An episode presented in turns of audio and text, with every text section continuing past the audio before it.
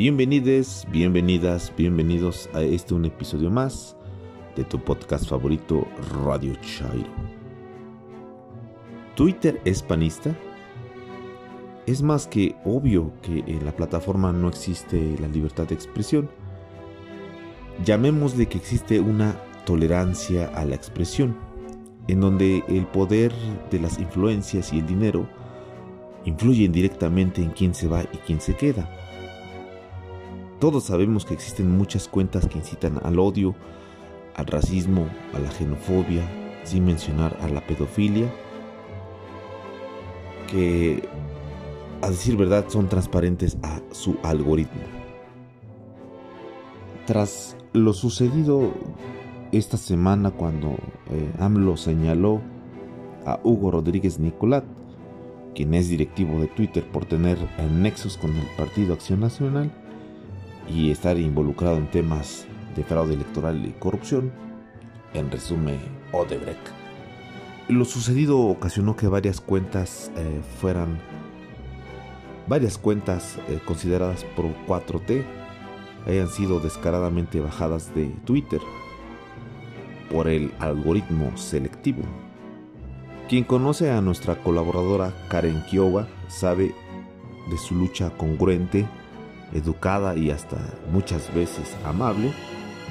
Sin más fue señalada por violar las condiciones de uso totalmente ridículas. Y saben, eh, Twitter nunca hablará del tema porque no existe un argumento contra ella y contra quizá todos los que cayeron ese día. ¿Twitter es panista? ¿O solo una red social que prostituye su contenido?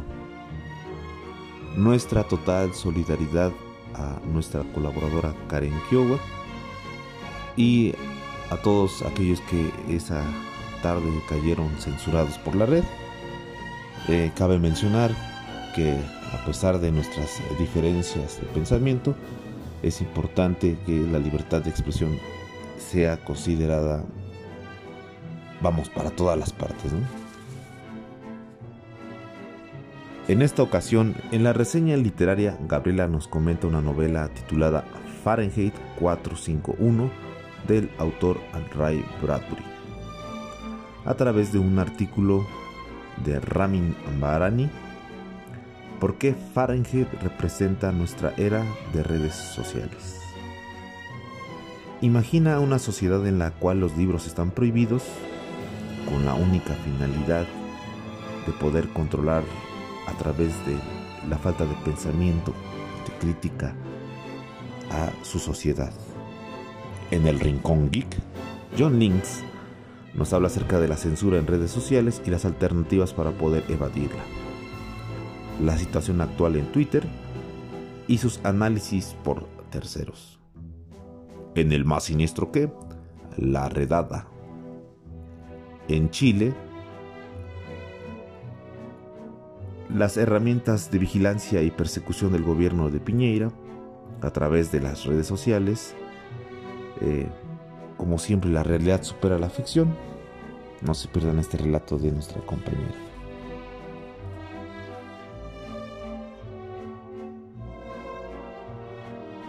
Vladimira Palma nos trae la lucha por las calles, la lucha por las redes sociales. ¿Es factible el abandono de la red social, en específico Twitter en este momento? ante esta reciente censura. Descúbrelo a través de esta increíble narración que nos trae nuestra compañera. Y para finalizar, Alex Cardiel nos trae una cápsula titulada eh, Gilberto Lozano, el extremo de la libertad de expresión. Y al final de esta nos invita a ejercer la ley a través de una iniciativa, una propuesta. Ojalá se puedan unir a ella. Está muy interesante, no se la pierdan. Eh, sin más preámbulo, eh, ese es el episodio 3 de la tercera temporada. Comentarios, sugerencias e interacciones en Twitter nos localizan en arroba radio chairo. espero que aún siga nuestra cuenta por ahí.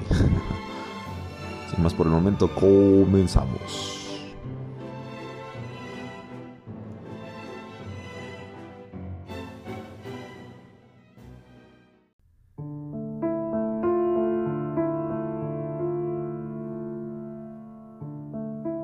Hola, mi nombre es Gabriela. Gaby para los cuates y no cuates. Mi Twitter es arroba hipatiam con Y inicial, H después de la T y M final. Debido a los recientes acontecimientos generados en Twitter, que de manera arbitraria y dictatorial suspendió varias cuentas, entre ellas la de nuestra aguerrida y combativa Karen Kiowa, solo por el hecho de expresar libremente su opinión, derecho que está contemplado en nuestra Constitución, decidí comentar este gran texto muy ad hoc con las circunstancias. Fahrenheit 451. Es una novela distópica del escritor estadounidense Ray Bradbury, publicada en 1953 y considerada una de sus mejores obras. La novela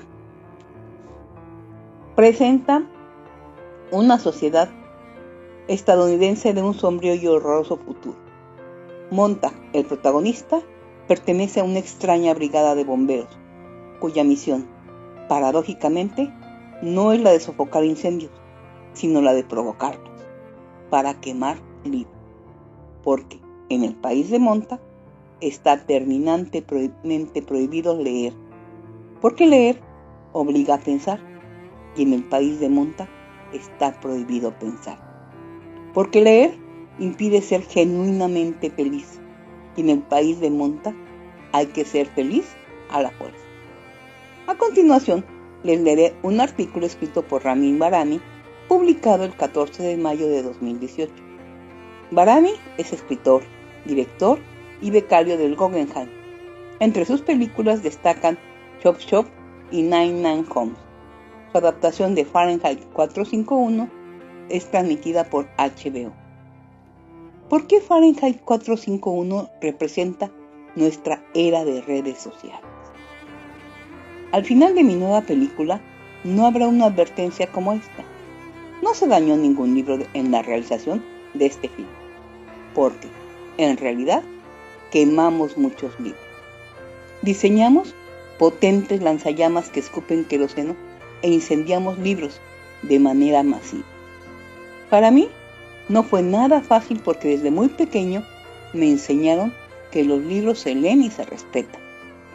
Hasta poner una taza de té sobre un libro se consideraba un pecado. En casa de mis padres, el clásico de la poesía persa llamado El Diván de Hafez Shirazi era venerado como un texto religioso. Sin embargo, acepté hacer la adaptación cinematográfica de la trascendental novela de Ray Bradbury, Fahrenheit 451, que presenta a Estados Unidos en un futuro en el que los libros se prohíben y los bomberos los queman. El protagonista, un bombero que se llama Guy Monta, comienza a cuestionar sus acciones y se revela contra su mentor, el capitán Beatty. Cuando me propuse adaptar la novela a principios de 2016, me enfrenté a una gran interrogante. ¿A la gente todavía le interesan los libros físicos? Le pedí consejo a un amigo de 82 años. Anda ve y quema libros, me dijo. Para mí, no importa. Puedo leer cualquier cosa desde mi tableta, desde el poema de Gilgamesh hasta algo de Jonesbo, y puedo leerlos desde la cama, en un avión o al lado del mar, porque todo está en la nube a salvo de las antorchas de tus bomberos. Si él opinaba eso, ¿qué pensarían los adolescentes? La novela de Bradbury es un clásico que se enseña en las secundarias de Estados Unidos. No obstante, cuanto más lo pensaba, más importante me parecía la novela. Para Bradbury, los libros eran depósitos de conocimientos e ideas. Temía un futuro en el que ese objeto estuviera en peligro, y ahora ese futuro yo. Internet y las nuevas plataformas de las redes sociales y su amenaza potencial para el pensamiento serio serían la piedra angular de mi adaptación. Nunca había adaptado un libro mucho menos uno tan importante. Alterar una obra tan brillante y querida siempre molesta a algunos fanáticos. Supe que Bradbury había apoyado la adaptación cinematográfica de François Truffaut de 1966. Lo más importante, Bradbury mismo había reimaginado Fahrenheit 451 primero como una obra de teatro y después como un musical, cambiando varios elementos, entre ellos dejar con vida a la vecina de Monta, Clarice McClellan. En la novela ya muere al principio. Con Bradbury como mi guía y la promesa de mantenerme fiel a sus ideas, comencé a trabajar en el guion. Fahrenheit 451 se escribió a principios de la década de 1950. Poco después de que los nazis habían quemado libros y, en última instancia, seres humanos. Estados Unidos vivía bajo una neblina de miedo creada por el Comité de Actividades Antiestadounidenses del Congreso y el macartismo, que trajo consigo la represión política, las listas negras y la censura de la literatura y el arte. Estas ansiedades permearon la novela. Sin embargo, la inspiración clave de Bradbury fue la invasión de varias televisiones en blanco y negro de 7 pulgadas en los hogares de las personas. Bradbury no era partidario del ludismo, ese movimiento que se opuso a la revolución industrial y destruyó los telares que amenazaban con dejar sin trabajo a los trabajadores textiles.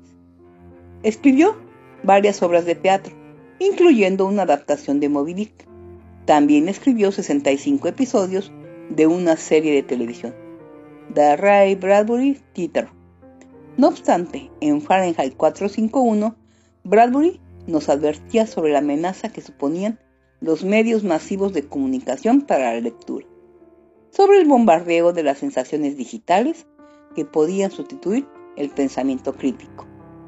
En la novela, imaginó un mundo donde la gente se entretenía día y noche mirando los muros digitales de sus hogares. Interactuaban con sus amigos a través de esas pantallas, escuchándolos a través de radios auriculares, la versión de Bradbury de los AirPods inalámbricos de Apple, insertados en sus oídos.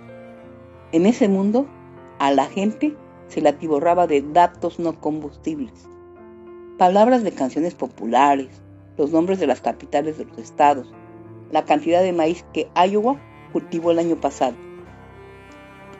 Tendrán la sensación de que piensan, escribió Bradbury, y serán felices porque los hechos de esa naturaleza no cambian. A Bradbury le preocupaba el advenimiento de Reader's Digest. Hoy tenemos a Wikipedia y los tweets. Le preocupaba que la gente solo leyera encabezado. Hoy parece que la mitad de las palabras en línea han sido sustituidas por emojis. Cuando más erosionamos la lengua, más erosionamos nuestro pensamiento complejo y somos más fáciles de controlar. Bradbury temía la pérdida de la memoria. Hoy hemos decidido que Google y nuestras cuentas en redes sociales sean los guardianes de nuestros recuerdos, emociones, sueños y hechos. A medida que las empresas tecnológicas consoliden su poder, imaginen lo fácil que será reescribir la entrada de Wikipedia de Benjamin Franklin, para que concuerde con lo que los bomberos de la novela de Bradbury aprendieron sobre la historia del Departamento de Bomberos establecidos en 1790 para quemar los libros de influencia inglesa de las colonias, primer bombero, Benjamin Franklin. De esta forma, Bradbury predijo el ascenso de los hechos alternativos y la era de la posverdad. A medida que el mundo virtual se vuelve más dominante, tener libros se vuelve un acto de rebelión. Cuando estamos en posesión de un libro impreso, nadie puede rastrearlo, alterarlo ni hackearlo. Los personajes en mi película nunca han visto un libro. Cuando se encuentran con una biblioteca por primera vez, los libros son como el agua en un vasto desierto digital. Ver, tocar y oler un libro es tan ajeno para el bombero como para cualquiera de nosotros sería ordeñar una vaca. Los bomberos están encantados con los libros, pero a pesar de ello deben quemar. Quemar libros en la película constituyó un desafío jurídico. Las portadas de la mayoría de los libros están protegidas por derechos de autor y en muchos casos no pudimos obtener permisos para mostrarlas. Ya no digamos para quemarlas frente a la cámara. Así que los directores de arte de mi película diseñaron innumerables portadas de libros que podíamos quemar. La pregunta fue, ¿qué libros? Siempre quise quemar más de los que había tiempo de filmar. Sabía que quería incluir algunos de mis favoritos, como Crimen y Castigo, La canción de Salomón y las obras de Franz Kafka. Sin embargo, no debíamos quemar únicamente obras de ficción. Las historias de Herodoto, la historia misma, se incineró. Páginas de poemas de Emily Dickinson, Tagore y Ferdowsi se convirtieron en cenizas negras. Le prendimos fuego a la filosofía de Hegel, Platón y Grace Lee Box. Los bomberos no discriminaron. Incendiaron textos en chino, hindú, persa y español por igual. Una partitura de Mozart, una pintura de Edvard Munch, revistas, periódicos, fotografías del jefe de toro sentado, Frederick Douglass y el alunizaje de 1969 ardieron formando una columna de humo. Hasta los bomberos más fanáticos tuvieron problemas para quemar todas las copias de éxitos editoriales como Los siete hábitos de la gente altamente efectiva. Después de que J.K. Rowling habló en contra de Donald Trump en Twitter, la gente tuiteó que estaba planeando quemar sus libros de Harry Potter. Así que eso hicimos. Los libros prohibidos a lo largo de la historia también tenían que quemarse. La autobiografía de Malcolm X contada por Alex Haley, Lolita, Hojas de hierba y el manifiesto comunista. Durante la filmación de la película Matar a un ruiseñor, blanco frecuente de censura nuevamente fue prohibido en algunas escuelas. Así que acabó entre las llamas.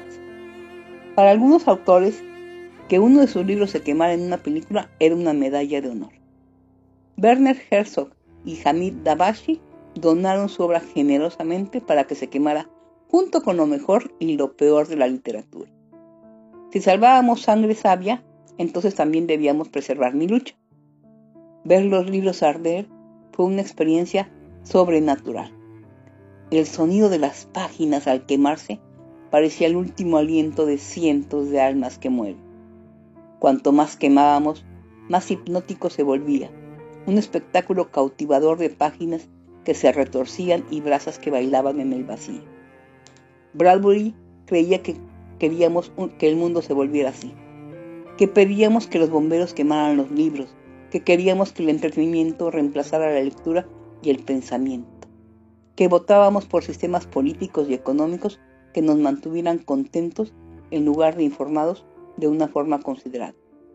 Diría que elegimos darles nuestra privacidad y libertad a las empresas tecnológicas, que decidimos confiar nuestro patrimonio cultural y conocimientos a los archivos digitales.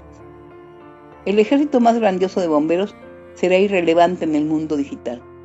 Serán tan impotentes como bebés con reflujo al lado de quien quiera que controle un Internet consolidado. ¿Cómo podían evitar que una persona que se esconde en el sótano de sus padres con una computadora portátil hackee miles de millones de años de la historia, la literatura y la cultura colectiva de la humanidad y luego la reescriba en su totalidad o solo haga clic en borrar? ¿Quién se daría cuenta? Esta última pregunta nos lleva a la reflexión de qué tanta información damos a Internet por medio de Google o nuestras redes sociales o inclusive la nube. Si tienen alguna recomendación o sugerencia, envíenla y trataré de complacerla. Gracias.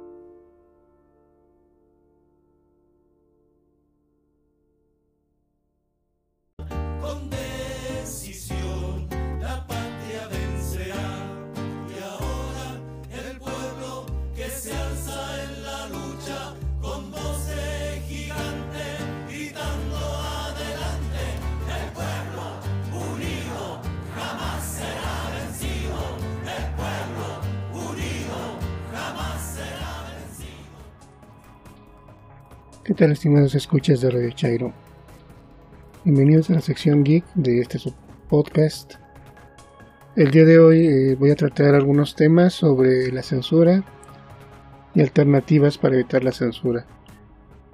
Primero me gustaría empezar sobre recordarles que las voces disidentes siempre han sido tratadas de acallar desde tiempos inmemoriales más recientemente y cosa que me tocó ver pues fue por ejemplo una música el grupo Intilinami que fue incluso sacado de su país de Chile por sus ideas y canciones revolucionarias y contra la dictadura.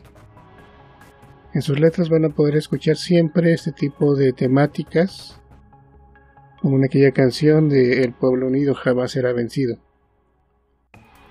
una canción que ha sido himno de los movimientos que buscan la libertad y acabar con las dictaduras a lo largo del mundo y que por lo tanto también está buscando ser escuchada. Adicionalmente hemos encontrado estos últimos días censura en las redes sociales al especialmente en Twitter, al, ser evidenciado que algunos de los directivos en México tienen ciertos intereses políticos, cosa que al momento de desmentir en varios comunicados la red social y que con justa razón, de acuerdo a sus políticas, dicen que ellos no promueven este tipo de conductas, mucha gente fue atacada por eh, pseudoanalistas como lo diría alguien de mis compañeros, vendedores de veneno de, víbora, para, de acuerdo a sus análisis sesgados, y a erigirse como guardianes de la libertad de expresión, hacer análisis sesgados utilizando recursos de algunas entidades públicas como universidades y con laboratorios que dicen que son de análisis de redes sociales generan análisis sesgados, obviamente causando y generando después de esto una campaña de acoso y de denuncia masiva por parte de los nuevos integrantes de su laboratorio, amigos y como ya lo conocemos, granjas de bots y troles de internet. Y no sin contar con bastantes influencers. Vuelvo al punto, tenemos que luchar contra la censura, pero si la censura nos rebasa en, los medios comerciales o tradicionales y necesitamos seguir transmitiendo, comunicando y expresando nuestras ideas a través de las plataformas digitales, es necesario buscar alternativas. Quiero leer un poco un texto que encontré sobre estas situaciones, donde pues básicamente nos habla de lo que vemos ahorita y lo que puede ser una consecuencia, ¿no? Inicia el texto diciendo algo que se vio en el 2019.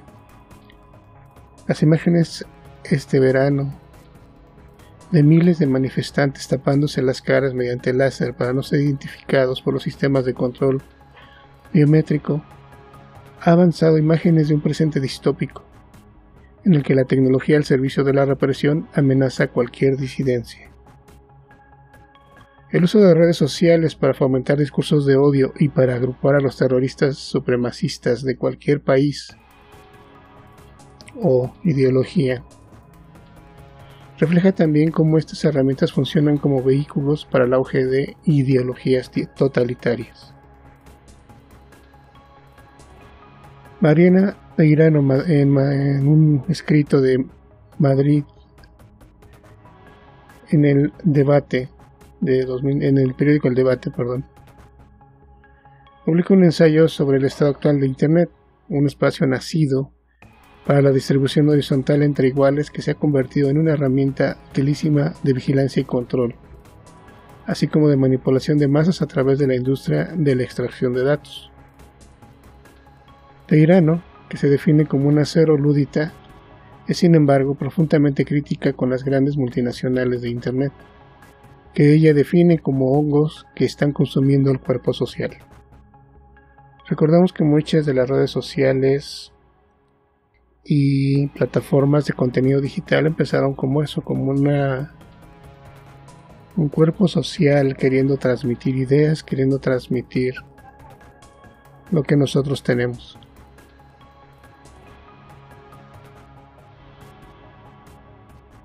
Estamos en un modelo industrial en el que los únicos que tienen capacidad de ejecutar legislación sobre las tecnologías son las tecnologías mismas, es decir, los grandes corporativos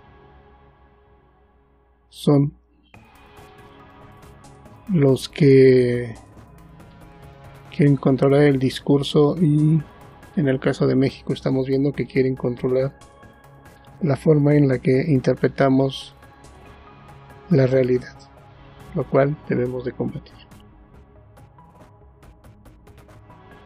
Continúa Marta Peirano. No creo que Facebook, Google o Amazon vayan a convertirse en por sí mismo los imperios. Sí pienso que son herramientas perfectas para la construcción de estos imperios.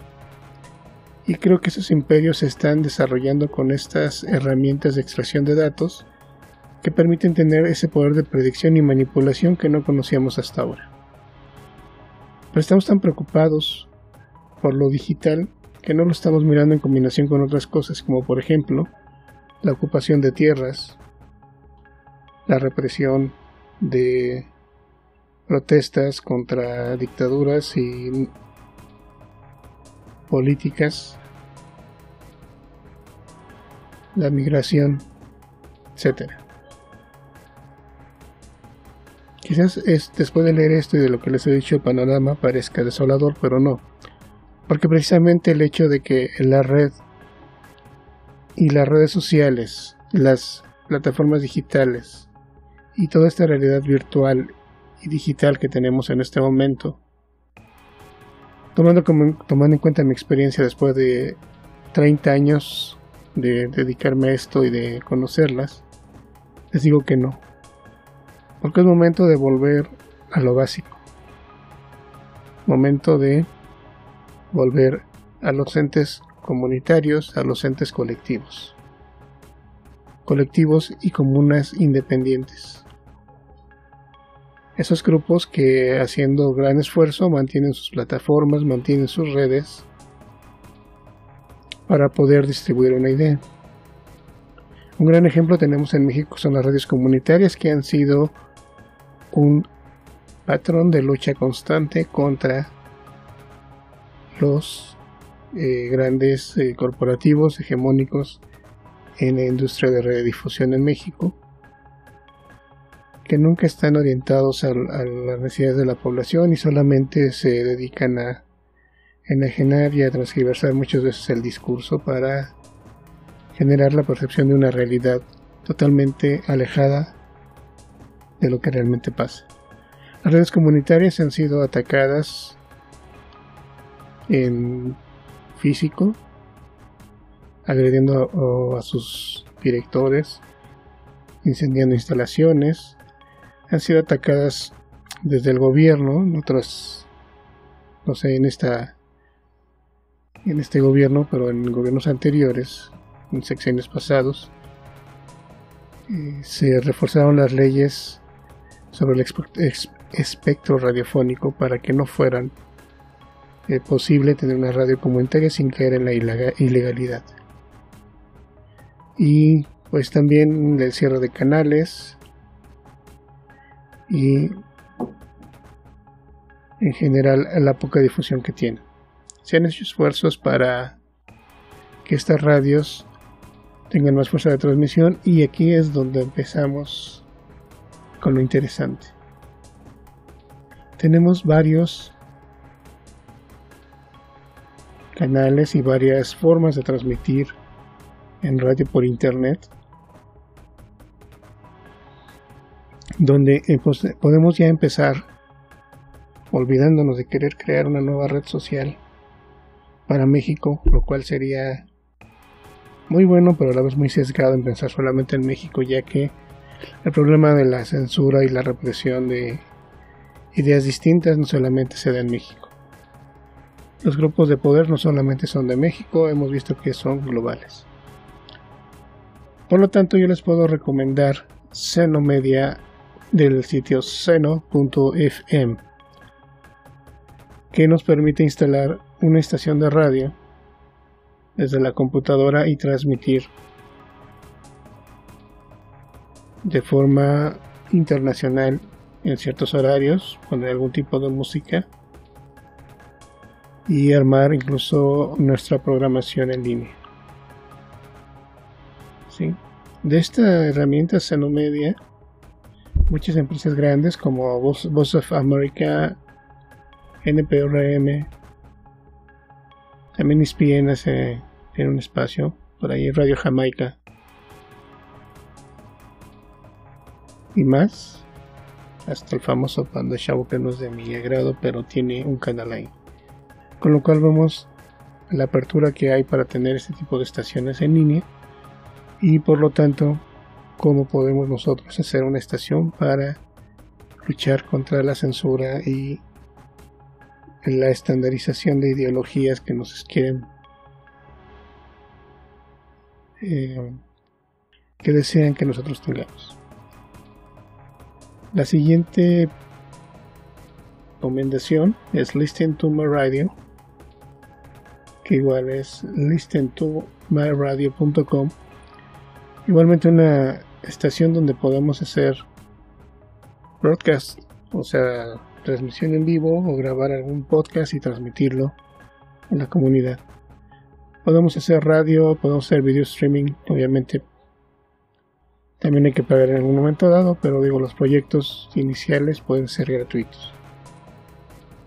Muchas de estas herramientas funcionan con software libre, de código abierto, o permiten hacer una modificación, una edición de las pantallas de nuestra estación para darles un toque más personal y más adecuado a lo que estamos transmitiendo.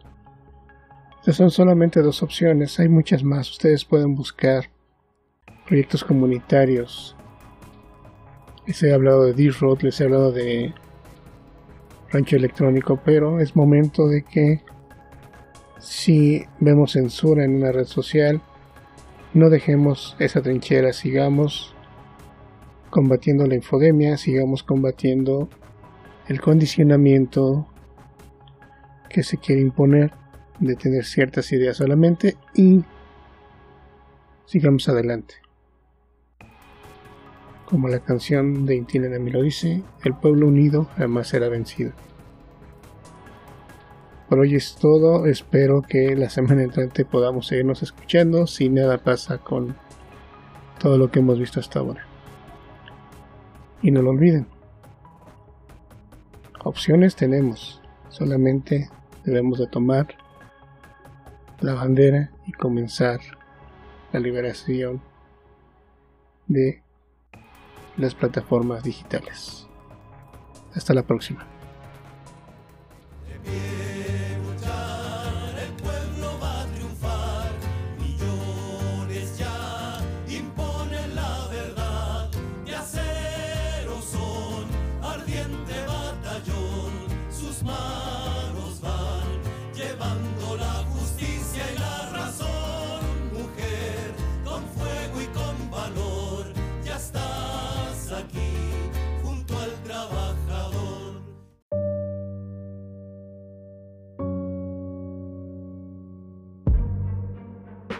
Buenos días, buenas tardes, buenas noches, escuchas de Radio Chairo. Soy Katrina, Katrina. En este más siniestro que traigo para ustedes una historia. La redada. En 2019 luego de la alza de 30 pesos en los billetes de transporte del Metro de Santiago de Chile durante los horarios de alta congestión y de la movilización masiva que esto causó, abiertamente los medios chilenos afines al gobierno de Sebastián Piñera escribieron notas tendenciosas donde hablaban de ministros influencers y que debían ser identificados. Si se siguen esas redes, se debe destacar a aquellos que son más participativos para comentar la contingencia diaria y que se pueden vincular a los comentarios sobre la gestión del presidente en los canales digitales. Todo esto permite sostener a diversos analistas que es este gobierno más preocupado de la historia de Chile por el uso y seguimiento de las conversaciones en redes sociales. Es decir, los propios periodistas ofrecían a su gobierno medios para reprimir las actividades organizadas escribiendo. Si el gobierno seguía ampliamente las tendencias de usuarios en las redes con equipos especializados, podía haber advertido a tiempo el problema que terminó convirtiéndose en la mayor movilización social desde el retorno de la democracia de Chile, lo que significó en el cierre de diversas cuentas de usuarios de Twitter detectados como influencers. En enero de 2020, la red social Twitter suspendió varias cuentas venezolanas, entre personales e institucionales que respaldan al gobierno de Nicolás Maduro. Las cuentas de la presidencia, así como la de los ministros de Turismo y Comercio Exterior, Petróleo, Cultura, Servicios Penitenciarios, Finanzas y Educación Universitaria y la del Banco Central de Venezuela, fueron bloqueadas.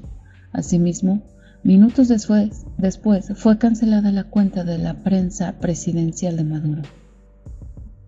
De acuerdo con investigación de la BBC Mundo, lograr contactar a alguien de la empresa es todo un reto y sorprende especialmente teniendo en cuenta que se dedica a la comunicación. Lograron que les contestaran un email remitiendo a una publicación en el blog de Twitter en el que se explican las condiciones y términos de uso de la red social. En esas reglas se lee que el envío de spam, los vínculos engañosos, el contenido que puede herir la sensibilidad y el comportamiento abusivo, entre otras cosas, pueden resultar en la suspensión de la cuenta. Twitter tiene una política con la que algunos están de acuerdo y otros dentro y fuera de la empresa no lo están, y consiste en no comentar casos individuales. Le dijo a la BBC Mundo en una entrevista a un ex empleado de manera anónima. Hay razones para reprochar esta posición, pero este no es un caso extraño. Siempre actúan así, aseguró.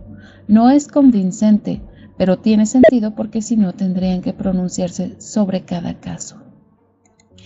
Leonardo Zanoni, periodista argentino especializado en tecnología, dijo, Twitter tiene un gran problema, al igual que Facebook, Google y otras plataformas digitales, y es este. Ellos se presentan y se manejan como empresas de tecnología cuando claramente son enormes medios de comunicación. Las empresas son responsables de esto, pero no se van a hacer cargo de la magnitud que alcanzaron. Y cuando se les responsabiliza, dicen que no pueden hacer nada. En junio de 2019, el mismo pretexto fue utilizado por Twitter para bloquear y cerrar 130 perfiles que apoyaban la independencia de Cataluña en España siempre con el argumento de infringir las reglas, intentando manipular la opinión pública. Su argumento es que las actividades no son orgánicas. Sin embargo, su forma de actuar resulta parecido en varios países. Primero, permiten que se desarrollen las actividades típicas de una red social, etiquetar, llamar a unirse a un hashtag. Inicialmente puede ser usado por una persona y posteriormente es usado por otros. Incluso hashtags que son promocionados en televisión o en radio o en diversas plataformas. Las personas engrosan su número de seguidores con diversas dinámicas sígueme y te sigo, sin que en ello parezca una forma de influir en la opinión de los demás. Siendo que esas personas se conjuntan por afinidades en muchos casos abiertamente políticas. Y en momentos previos a elecciones o decisiones políticas, la redada tuitera se cierne desde algún supuesto analista de redes, haciendo hilos denunciando supuestos actos de bots que intentan posicionar una tendencia y aun cuando dichas personas realizan actos identificatorios incluso poniendo su identificación oficial en la red, asumiendo que ellos son personas y no cuentas robotizadas, continúa el acoso selectivo.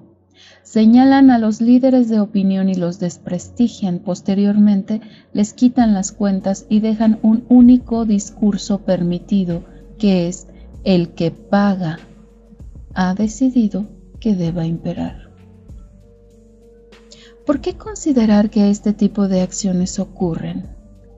Ha habido muchas acciones colectivas que buscan que cuentas que acosan, violentan o incluso abiertamente solicitan a sus seguidores a denunciar masivamente, generar cyberbullying, intentar hackear cuentas o hasta realizar doxing son cuentas intocables entre las que se encuentran personas que han sido identificadas como representantes, asesores o parientes de políticos de derecha. La sospecha es que el permitir que se generen inicialmente los grupos de izquierda es solo para identificar los líderes, no solo los que tienen miles de seguidores, son todos aquellos perfiles que al escribir una publicación genera movilización, es decir, se comparte, de la que se habla, o llega a ser altamente visible. La revolución no se va a dar en las redes, la revolución es en las calles y no es la primera vez que el mundo fascista intenta desprestigiar, diluir, eliminar el discurso de izquierda. La cuestión no es seguir peleando en un campo que inicialmente se hizo para privilegiar a unos cuantos.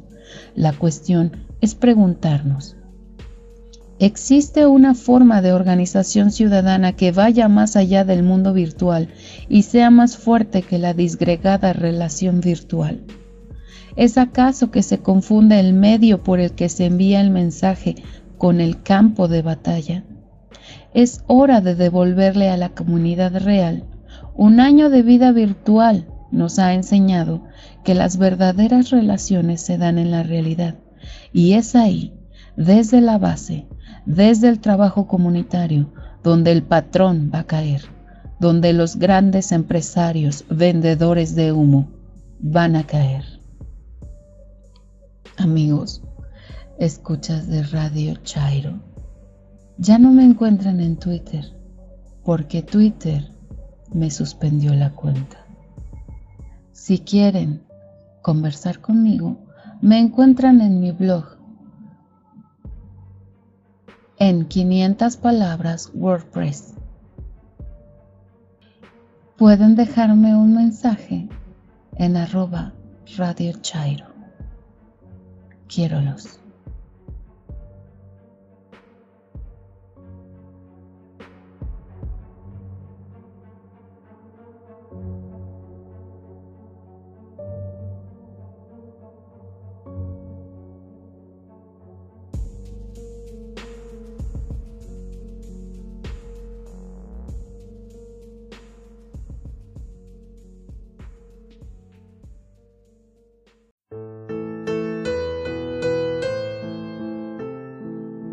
El abuelo me decía muy temprano en el portal, mientras el sol esperábamos viendo los carros pasar. Ignacio, ¿no ves la estaca que nos ata por igual? Si de ella no nos libramos, no podremos caminar. Muy poco tiempo durará, tirando todos caerá, seguro cae, cae, cae, bien carcomida ya está. Si yo la tiro por aquí, Tú tiras fuerte por allá, seguro cae, cae, cae. Nos podremos liberar. Mírame, Ignacio, hace tiempo en mis manos grietas hay. Cuando se me van las fuerzas, siento que me vencerá. Es cierto que está podrida, pero pesa tanto que la fuerza a golpes me olvida. Di nuestro canto otra vez. muy poco tiempo durará, tirando todos caerá, seguro cae, cae, cae, bien carcomida y está. Si yo la tiro por aquí, tú tiras fuerte por allá, seguro cae, cae, cae, nos podremos liberar. Escribo estas notas a fines de enero de 2021, fecha en la que una serie de cuentas de Twitter fueron silenciadas. Llamó la atención en especial la suspensión de nuestra amiga y colaboradora de Radio Chairo, Karen Kiowa, debido a incumplir las reglas que prohíben utilizar prácticas de manipulación y spam de la plataforma. Ante la suspensión de esta y otras cuentas de Twitter, se han hecho señalamientos en contra de dicha plataforma e incluso se invita a abandonarla como muestra de repudio. Otras voces llaman a recuperar el espacio virtual. ¿Vale la pena luchar por este espacio en una red social claramente cooptada por intereses políticos? Soy Vladimira Palma. En Twitter me encuentran como arroba Vlad Palma y hoy les platicaré una historia que me ayudó a responder esta pregunta. Año de 1976. Valentín Campa, dirigente de la huelga ferrocarrilera de 1959 junto con Demetrio Vallejo, fue candidato a la presidencia del aún no reconocido PCM, Partido Comunista Mexicano. En las boletas electorales no estaba su nombre escrito. Había que anotar voto por Valentín Campa, quien se estima obtuvo un millón que no fueron válidos oficialmente por la falta de registro de dicho partido. En 1977, a partir de las negociaciones entre el gobierno encabezado por José López Portillo y organizaciones de izquierda, con cada vez más presencia en el país, se realizó una reforma política que incluyó el registro condicionado del Partido Comunista Mexicano. En términos de historia, esto se puede ver como una gran victoria para la democracia. No obstante, en la lucha de a pie era una realidad distinta. En las elecciones legislativas de 1979, una joven candidata, Esther Linares, se registró para participar en la contienda como diputada federal por Guanajuato y Silao. En sus palabras, la campaña ocurrió así. Andábamos de pueblo en pueblo y en 1979 era la primera participación del Partido Comunista Mexicano con registro condicionado. Esto es, a condición de que mostráramos que teníamos adeptos. Fui candidata por el distrito de Guanajuato y de Silao, y estábamos haciendo campaña como sabíamos hacerlo con Valentín Campa, con tu botecito de pintura y tu rollo de carteles y volantes. Así se hacía la campaña, a ras de tierra. Llegamos a Silao con nuestro botecito, acompañados hasta por menores de edad, porque estaban en prepa. En total éramos cinco, dos mujeres y tres hombres. Y ahí andábamos haciendo nuestras pintas, unos pintando, otros hablando de los puntos de nuestra plataforma. Libertad de los presos políticos, educación. En eso estábamos cuando llegó la policía de Silao y nos preguntaron, a ver jóvenes, ¿dónde está su permiso? Yo me identifiqué. Soy la candidata y les mostré mi registro, porque desde el Comité Central del Partido Comunista nos habían dicho que nos lleváramos nuestros registros al hacer campaña. Los policías dijeron, pues acompáñenos. Y los acompañamos. Ya en la comisaría no nos dejaron salir. Quedan ustedes detenidos porque no cuentan con permiso. Nos separaron a mujeres y hombres y nos mandaron unos cuchitriles que para qué te cuento. No puedes poner resistencia porque los cuates traen armas. O le pasas o le pasas porque traen armas. Adentro nos recibió la carcelera y dijo, ¿y ustedes qué? Yo muy sacale punta dije, somos presas políticas. Pues váyanse a echar tortillas. No, somos presas políticas, lo volví a sostener. Y pues, nos mandaron a los separos. Y pues los desgraciados no nos tuvieron ahí como ocho horas, sin explicación alguna encerrados. Yo fume y fume mis irragarros delicados. Después de ocho horas nos sacaron. Nos ficharon y nos dijeron que no podíamos difundir ideas extranjerizantes. Cuando les hablaba de las reformas electorales, no sabían nada. Esa era la lucha de a pie, la que se hacía al ras del suelo. Mi caso fue muy afortunado.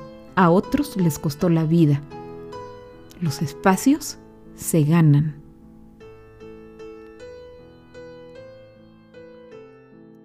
La respuesta a mi pregunta inicial es justo esa. Los espacios se ganan. Décadas ha costado. En esta ocasión, toca parte de la lucha en espacios virtuales, dentro de una época de nuevas tecnologías. Por supuesto que son espacios restringidos, que no llegan a todos los integrantes de la diversidad de un país en que aún no hay un acceso universal ni a las tecnologías ni siquiera la electricidad. Pero este pequeño espacio en redes no se abandona. Para conocer un poco más de la historia de la lucha por los espacios de expresión en México, les recomiendo el libro de Joel Ortega, 10 de junio. Ganamos la calle. Soy Vladimira Palma, mi segundo apellido es Linares y me despido con el final de unos versos con los que inicié. Pero el abuelo ha callado, mal viento se lo llevó. Vaya a saber a qué sitios en el portal quedé yo. Mientras pasan nuevos niños, me esmero para cantar lo que el abuelo cantaba y que aprendí de escuchar. Muy poco tiempo durará tirando todos caerá.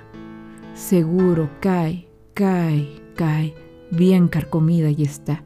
Si yo la tiro por aquí, tú tiras fuerte por allá. Seguro cae, cae, cae. Nos podremos liberar. La em parlava al portal mentre el sol esperàvem i els carros veiem passar. Siset que no veus l'estaca a on estem tots lligats.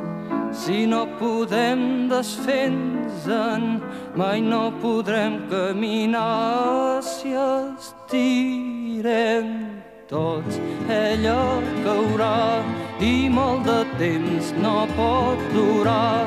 Segur que tomba, tomba, tomba, ben corcada deu ser ja. Si jo l'estiro fort per aquí i tu les tires fort per allà, segur que tomba, tomba, tomba i ens podrem alliberar. Però si et fa molt temps ja les mans se'n van escorxant. I quan la força se me'n va ell és més ample i més gran.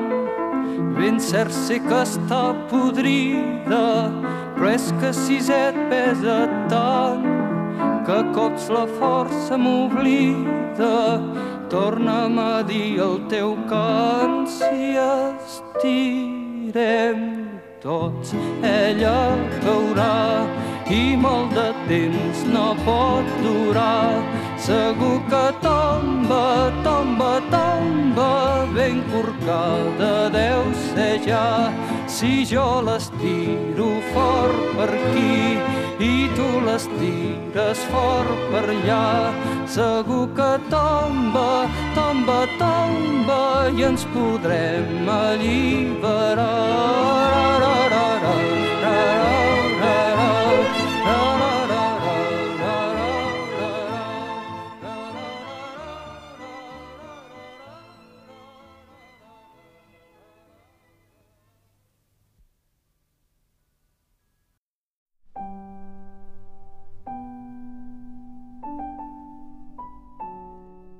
Buenos días, buenas tardes, buenas noches, podemitas de Radio Chairo.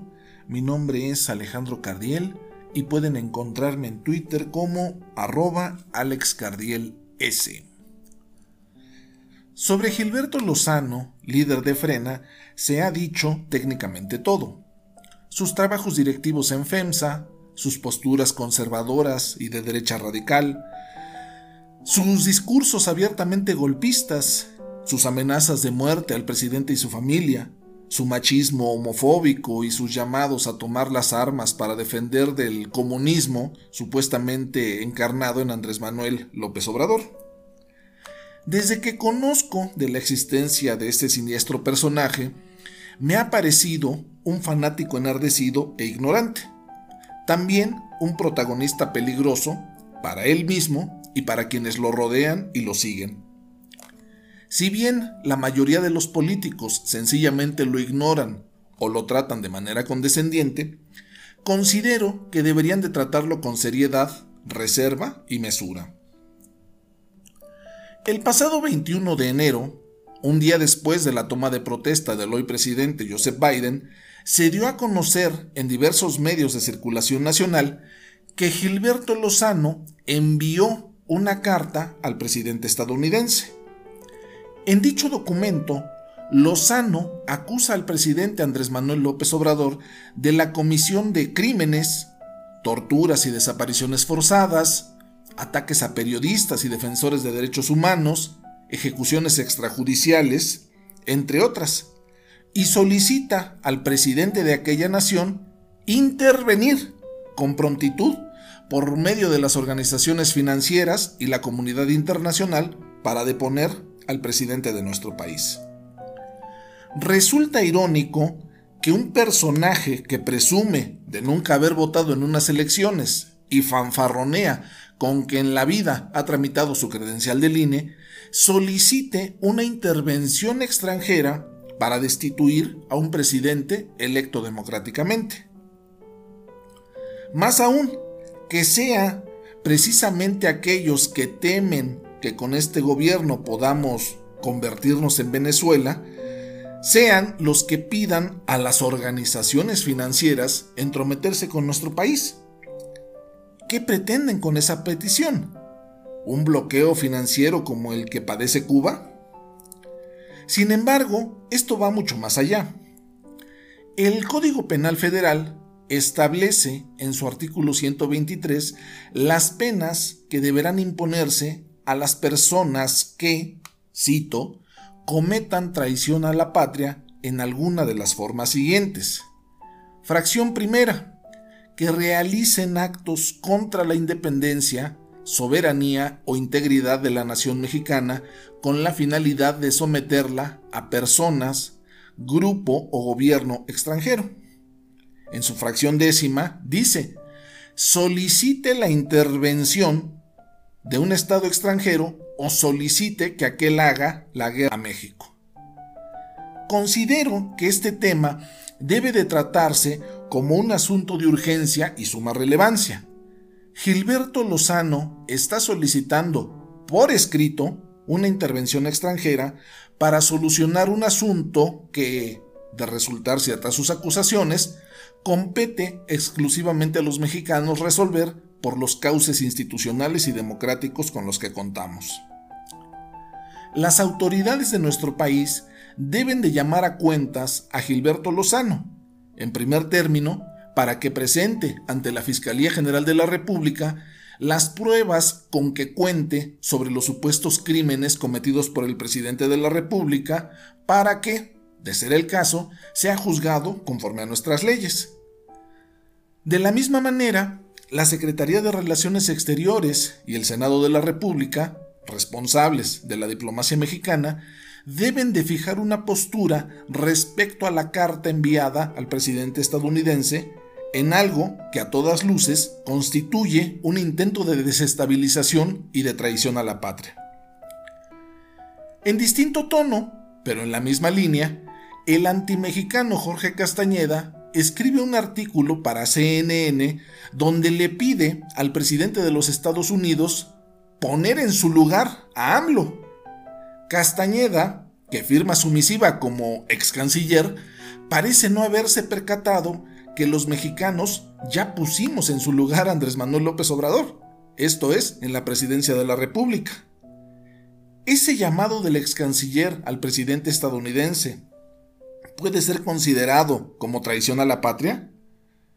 No se confundan, llamados como los de Lozano y Castañeda no pueden ni deben de ser considerados en el ámbito de la libertad de expresión, sino en la línea del golpismo, la sedición y la traición. En democracia, los procesos electorales nos permiten elegir a nuestros representantes populares. En 2018 votamos por este cambio y no podemos permitir que personajes siniestros o antimexicanos echen por la borda todo el largo proceso histórico que nos llevó a contar con un presidente como Andrés Manuel López Obrador. Los casos de traición a la patria se siguen de oficio en la Fiscalía General de la República o se debe de hacer un trámite especial? De manera responsable y respetuosa y con fundamento en el artículo octavo constitucional, solicito se me indiquen los cauces legales e institucionales para poder llevar a juicio a estos personajes. A título personal, estoy dispuesto a presentar la denuncia para que Gilberto Lozano y Jorge Castañeda se presenten ante las instancias nacionales a dirimir de manera legal y democrática sus diferencias. ¿Habrá alguien más que quiera unirse a esta petición? A manera de colofón, por este medio me manifiesto en contra de la censura que se impuso en Twitter a Karen Rodríguez, conocida como Karen Kiowa, colaboradora del podcast semanal de Radio Chairo. Va para ella mi solidaridad más amplia. Basta de censura en Twitter a cuentas afines a la cuarta transformación. Muchas gracias por su atención.